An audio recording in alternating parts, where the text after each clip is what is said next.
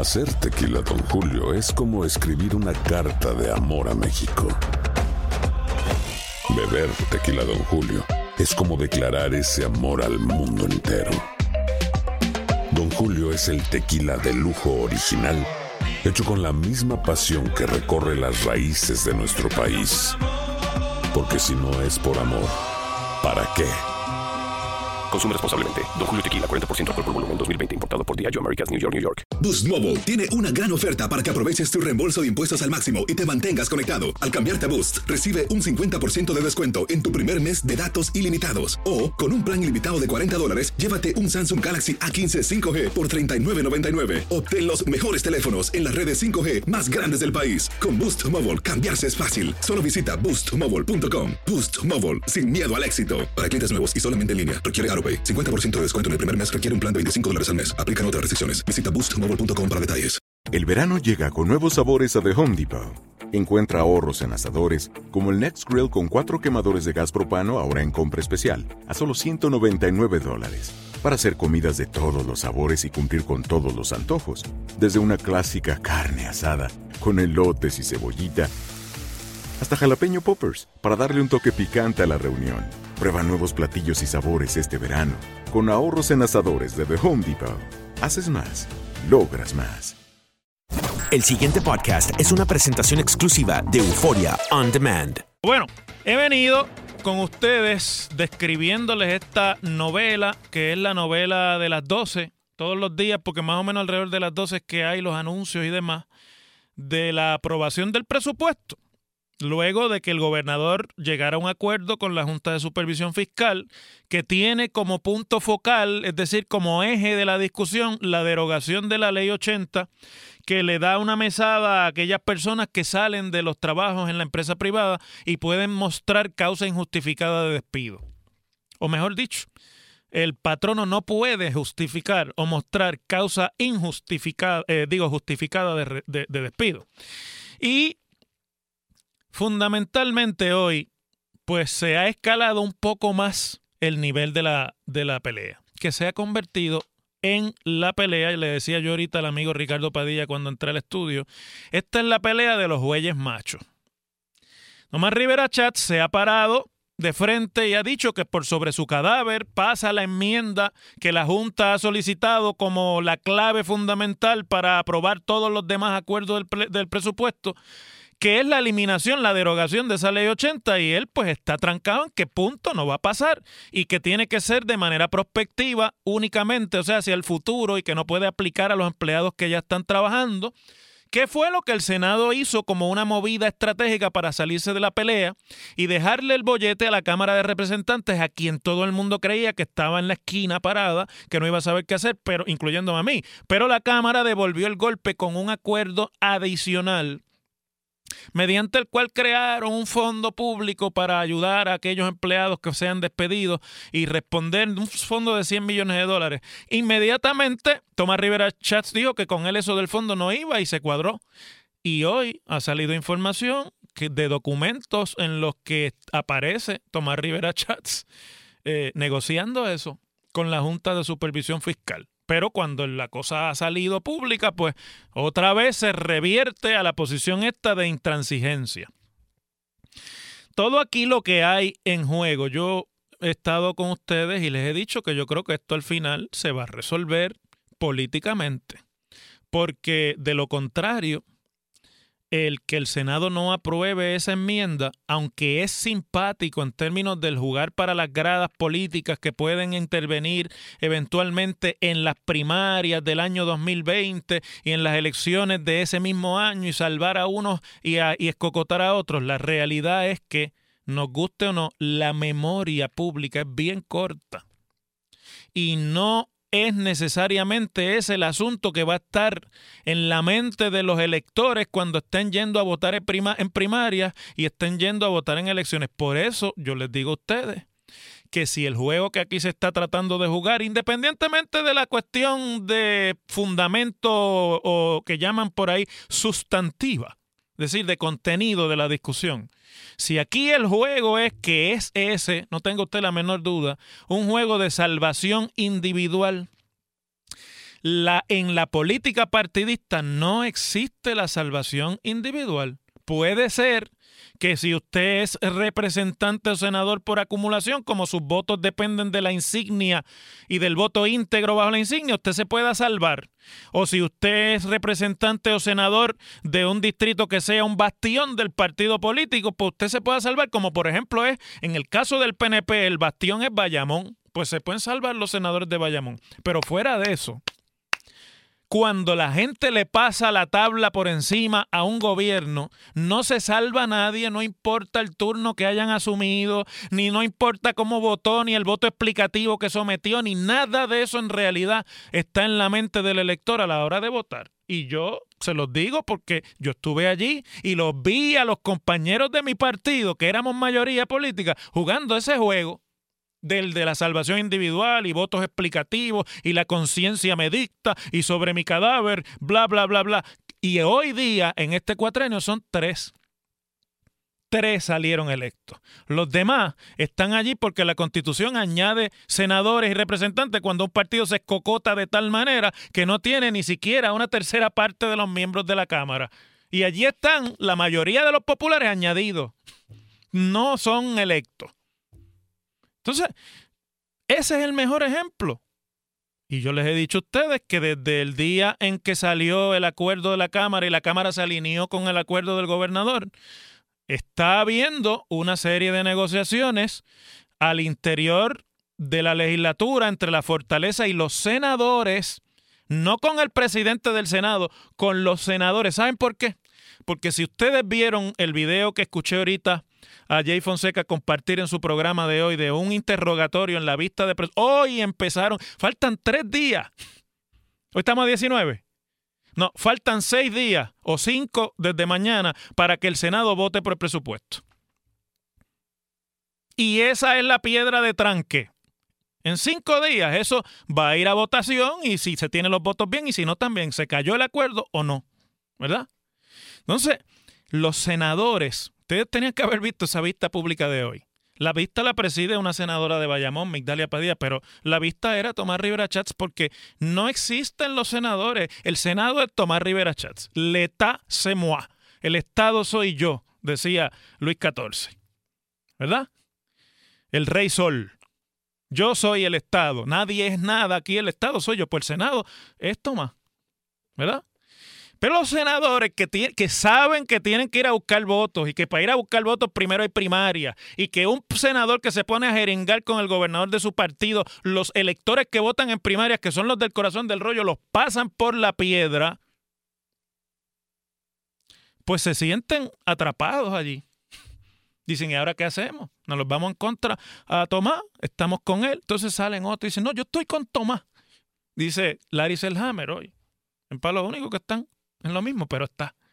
Porque hay muchas agendas paralelas aquí, pero el resto de los senadores usted no oye nada, es un silencio sepulcral. Están todos con, la, con los ojos abiertos y con la espalda pegada a la pared, por si acaso cualquier movimiento.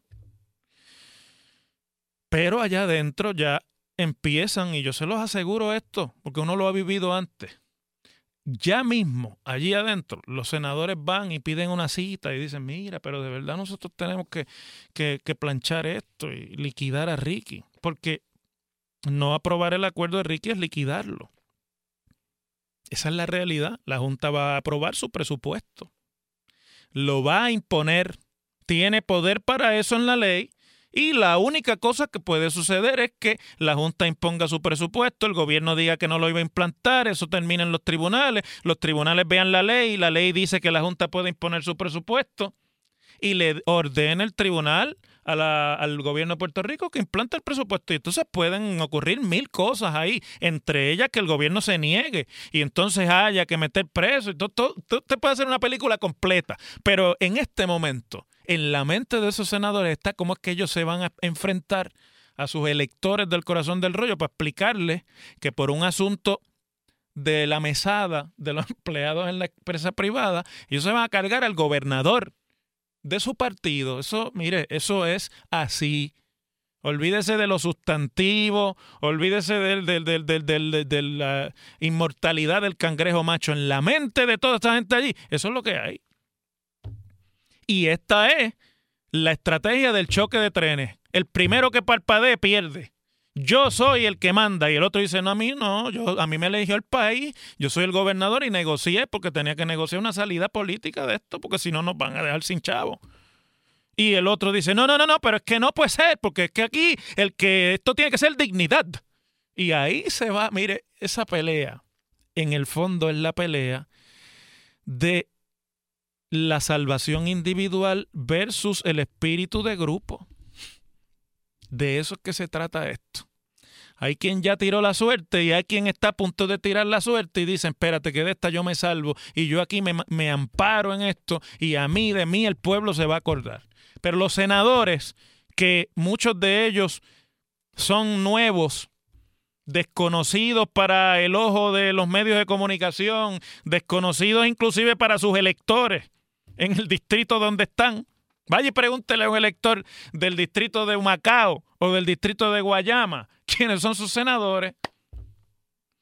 Esos senadores que no tienen nombre y que su cara es en blanco para el resto de la opinión pública porque no son los notables, esos senadores saben que eso, que la salvación no es individual, que, que lo que viene cuando no haya presupuesto y ser presupuesto de la Junta, lo que viene, pero si es que hoy lo dijo el mismo presidente del Senado en la vista, en la que pasó por la piedra a los miembros del gabinete del gobernador, lo hizo quedar en ridículo, parecía un interrogatorio cuando la legislatura está en control de otro partido, parecía un gobierno compartido. No hubo ponencia, era pregunta, y las primeras preguntas las del presidente del Senado, porque el Senado se moa. ¿Ve? Y él al final le digo, ah, mire, una pregunta, ¿nos pueden pasar por la piedra? ¿Sí o no? Y los, aquellos hombres decían, y mujeres decían, bueno, ¿y ahora cómo le contestamos esto? Porque esto es la pregunta de la ruleta rusa. Todo lo que usted diga puede volarle la tapa de los sesos. Si no se la vuela allí en la opinión pública, pues usted contesta un disparate, el gobernador pierde la confianza del gobernador, igual se va en viaje usted. ¿Ve? Entonces, eh, porque ese es el trabajo de las, de las oposiciones políticas. Las oposiciones políticas hacen lo que hizo hoy Tomás. Poner en ridículo a los miembros del gobierno. Pero al final la contestación, ¿nos pueden pasar por la piedra, sí o no? ¿Saben cuál fue? No es la que allí de, con detallitos. Mire, la conclusión es la siguiente. Sí la pregunta es si, si ustedes quieren que los pasen por la piedra ahora, inmediatamente, o si ustedes quieren que los pasen por la piedra litigando el pasado por la piedra. Pero es igual, porque en la realidad es que dentro de la circunstancia jurídica en la que Puerto Rico ha caído, en la que se aplaudía por todos los grupos la llegada de ese ente que iba a quitar a los políticos del medio, el poder está allí. No tenemos ese poder en Puerto Rico ya. Y tratar de ejercerlo, pues es así, como lo estamos viendo ejercer, desmoronándose todo, todo se reduce realmente a una pelea ante las gradas en la esperanza de alguien de que la salvación sea individual. No es individual la salvación. Si usted se salva usted, la delegación suya va a tener cuatro gatos en los próximos años. Porque la gente no ve esas sutilezas. No es así el operativo lógico del elector. No funciona así en Puerto Rico, no funciona así en Estados Unidos, no funciona así en Europa, en ninguna parte del mundo hay esas sutilezas a la hora de ir a la urna electoral. La única cosa que de verdad un elector se pregunta cuando va a la urna electoral es si está mejor ahora de lo que estuvo la última vez que estuvo allí y votó como votó. Esa es la única cosa que realmente le preocupa a un elector. Y como yo lo que tengo es una hora nada más, y como yo tuve la oportunidad que me dieron muchos de ustedes de haber estado allí un tiempo, yo vengo a decirles a ustedes aquí las cosas como son. En WKAQ se abre el aula del profesor Ángel Rosa. Conoce de primera mano cómo se bate el cobre en la política. Las cosas como son. Profesor Ángel Rosa en WKAQ. En este segundo comentario les quiero empezar el, mismo con una orejita. Les voy a dar una orejita.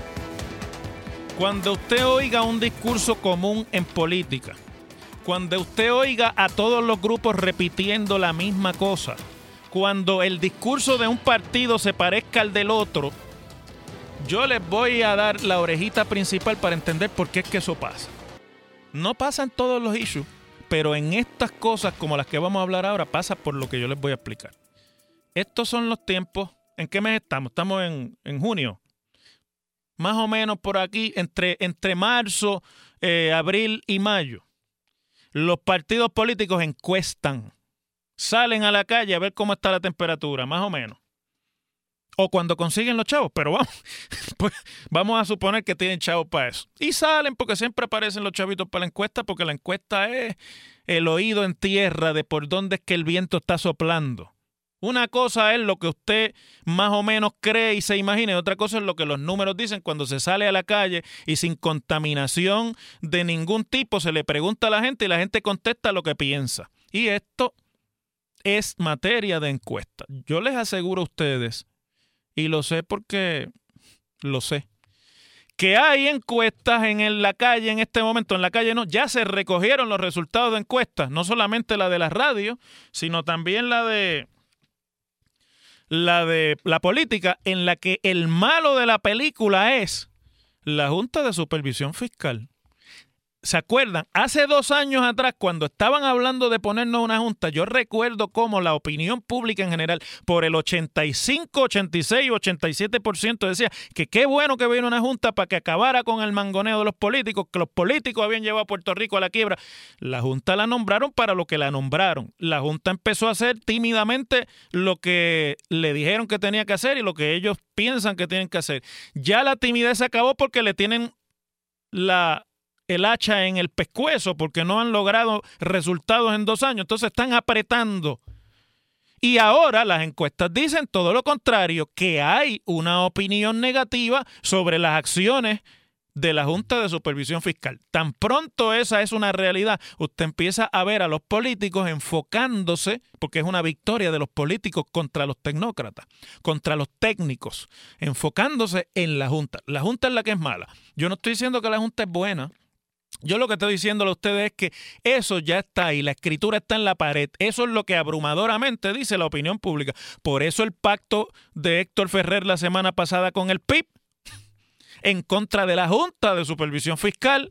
Y por eso ayer el presidente de la Cámara de Representantes, Johnny Méndez, ha salido a decir que el único que puede acabar con la Junta de Control Fiscal es el Partido Nuevo Progresista y que no es el Partido Popular. Que el único que puede lograr que la Junta de Supervisión Fiscal se vaya de Puerto Rico es el PNP. Y dijo, y lo voy a citar, si queremos que se marche la Junta y no se extienda su permanencia, el PNP es la única opción. El PPD buscó la Junta y la quiere para darle respiración artificial al ELA. Y ahí viene, aquí es que viene el gancho. Nosotros queremos sacar la Junta, queremos un mejor Puerto Rico y lo vamos a lograr con la estadidad. Pero mientras tanto, la Junta aprobó la derogación de la ley 80 tal y cual la digo la cámara aprobó la derogación de la ley 80 tal y cual la junta la pidió con un chanchito ahí de un de un fondito electoral de un fondo perdón no es electoral para cubrir algunas de las indemnizaciones, que, no va a llegar ni a primera porque es como si fuera cualquier otro eh, acreedor y eso tiene que pasar por el capítulo 3, pero mientras tanto pues lo zumban ahí y parece que es una nueva, un nuevo desarrollo. Y mientras tanto, la, la Cámara se apresta a aprobar el presupuesto que la Junta le mandó sin cambio, tal y como la Junta lo pidió. Pues entonces, pero quieren que se vaya porque el malo es el Partido Popular que la pidió y, en el re, y mire, yo sabe lo que me da pena de todo eso. Yo no lo puedo ver porque está por el otro lado. Los comentarios que se escriben cuando yo estoy diciendo estas cosas aquí en Facebook. Pero estoy seguro que en este momento hay gente al otro lado escribiendo, esa junta la pidió su partido, profesor, dígalo. Y otros están diciendo, no, esa junta están haciendo lo que diga el PNP. Y nos tienen a nosotros en ese juego en ese mareo para que no nos demos cuenta de cuáles son los verdaderos problemas y que los problemas que Puerto Rico tiene no tienen solución simpática y no tienen solución sin la responsabilidad de los que pidieron la confianza del pueblo para tomar decisiones. Pero, oigan, y antes de terminar, pusieron un, el ejemplo de la Junta de Washington, D.C. Y entonces ellos no quieren que pase lo que pasó, que, que auguró que a Puerto Rico le va a pasar lo que le pasó a Washington, D.C. con la Junta en, los años 90, que fue puesta bajo lo que en esencia era una Junta de Control Fiscal, pero las enormes deudas presupuestarias y la falta de, de capacidad administrativa los obligó a tener una Junta. O sea, obviamente Johnny lo que quiere decir es que por culpa de los malos que administraron los populares, no los PNP. Lo que no le dice Johnny de la, de la operación de qué es lo que va a pasar es que cuando en Washington, D.C. los políticos hicieron lo que ellos están haciendo ahora, que no se ponían de acuerdo y que todo el mundo sacaba pecho y que todo el mundo era más macho que el otro.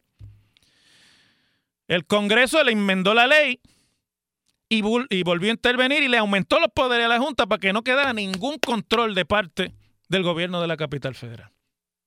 Porque puede. Las cosas como son.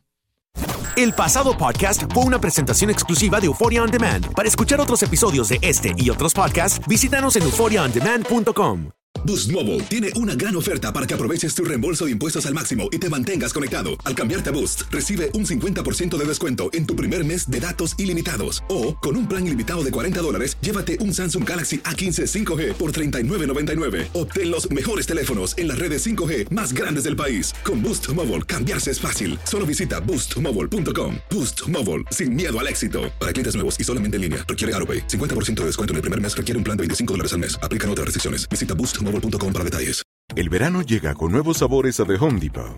Encuentra ahorros en asadores, como el Next Grill con cuatro quemadores de gas propano ahora en compra especial, a solo 199 dólares. Para hacer comidas de todos los sabores y cumplir con todos los antojos.